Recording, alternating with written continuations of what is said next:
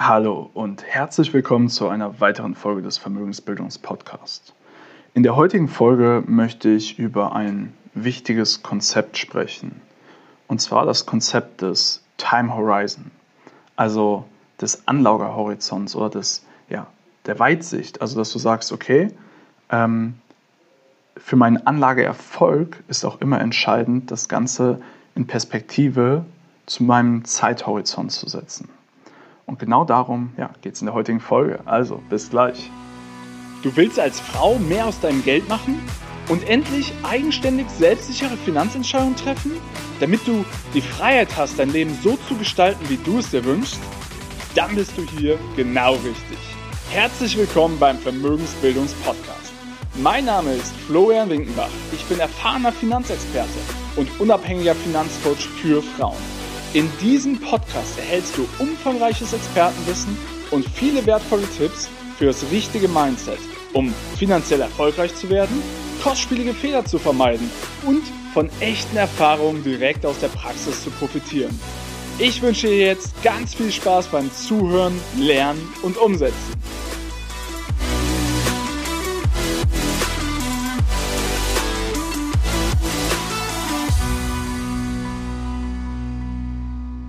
So, heute soll es um das Thema Time Horizon gehen.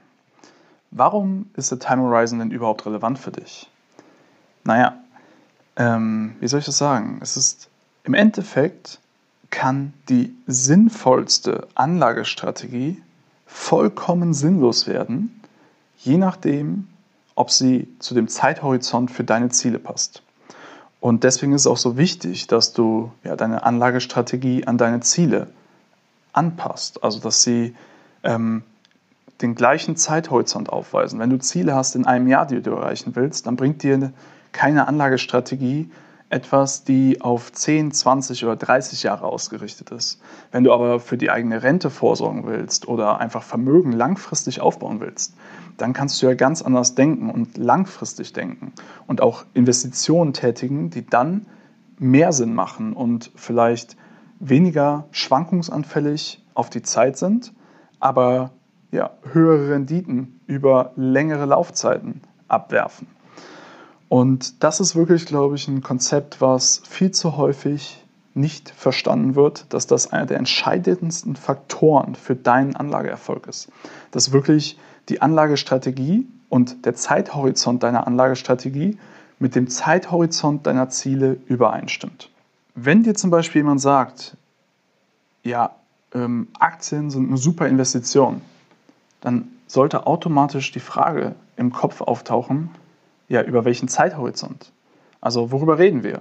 Oder ähm, wenn ich in den vergangenen Folgen auch gesagt habe, okay, ich äh, bin zum Beispiel sehr positiv äh, gestimmt, was Gold angeht und auch was Bitcoin angeht, dann ist doch immer die Frage, ja, auf welchen Zeitraum geblickt? Also bin ich sehr positiv kurzfristig, die nächsten Wochen bis Monate, vielleicht bis ein Jahr? Bin ich sehr positiv die nächsten drei bis fünf Jahre, also so mittelfristig, oder bin ich auch über zehn Jahre hinaus sehr positiv? Und es ist auch ganz wichtig zu verstehen, dass das sich unterscheiden kann. Also wenn ich sage zum Beispiel, ich bin sehr positiv, was das Thema Bitcoin angeht, dann heißt es nicht, dass ich über alle drei Zeithorizonte sehr positiv bin. Es kann heißen, dass ich kurzfristig vielleicht nicht ganz so positiv gestimmt bin, aber langfristig extrem. Oder kurzfristig sehr positiv, mittelfristig weiß ich oder glaube ich zu wissen, dass dann wahrscheinlich nochmal ein Rücksetzer kommt. Und langfristig äh, schätze ich das Potenzial als enorm ein. Ja? Also ähm, dementsprechend ist es immer wichtig, jegliche Aussagen, was Investitionen angeht, irgendwo auch mit einem Zeithorizont zu versehen und das in Relation zu setzen. Und das ist wirklich etwas, was, ja, worauf du achten solltest, wenn du mit anderen sprichst. Wenn jemand sagt, ja, Immobilien, die beste Investition, ja, wo, erstens wofür, zweitens auf welchen Zeithorizont, Bitcoin, wo, also erstens immer verstehen natürlich, warum ist das eine super Investition, wenn das jemand sagt, also hinter, immer hinterfragen, nicht einfach äh, übernehmen die Meinung, aber dann der zweite Schritt, auf welche Sicht, also auf welche Zeit ähm, gesehen, ist das denn eine gute Investition oder denkt die andere Person, das ist eine gute Investition. Und ich glaube, das Fatalste ist zum Beispiel, wenn wir uns das Thema Aktien anschauen. Ja? Bei Aktien ist ja auch so, ähm, das weißt du sicherlich auch, dass Aktien relativ volatil sind. Also dass sie deutlich schwankungsanfälliger sind, wie zum Beispiel ja, Anleihen oder andere Anlageklassen, zumindest historisch gesehen. Aber wenn man zum Beispiel aus den letzten 30, 40, 50 Jahren die Aktienrenditen sich anschaut, dann ist es so, dass du, wenn du weniger als 10 Jahre investiert warst, immer wieder Verluste mit, äh, ja, hinnehmen musstest und teils auch herbe Verluste. Ähm, also, keine Ahnung, wenn du 1999 oder so kurz vor dem Dotcom-Bust ähm, äh, ja, noch auf, auf dem Höhepunkt des Booms investiert hast, dann hast du im Jahr danach halt äh, einen doppelstelligen Minusbetrag gehabt, was die Prozente, also was deine Rendite angeht. Genauso, wenn du in 2007 oder 2008 noch vor der Finanzkrise auf dem Höhepunkt investiert hast und danach der Aktienmarkt zusammengecrashed ist. Oder wenn du äh, dieses Jahr im Februar noch in Aktien investiert hast und im März dann der Corona-Crash kam. Ja? Ähm, die Erholungen von diesen Perioden haben sich immer unterschieden und dieses Mal waren sie deutlich schneller, weil die Zentralbanken einfach so extrem in den Markt eingegriffen haben und so schnell und so stark reagiert haben.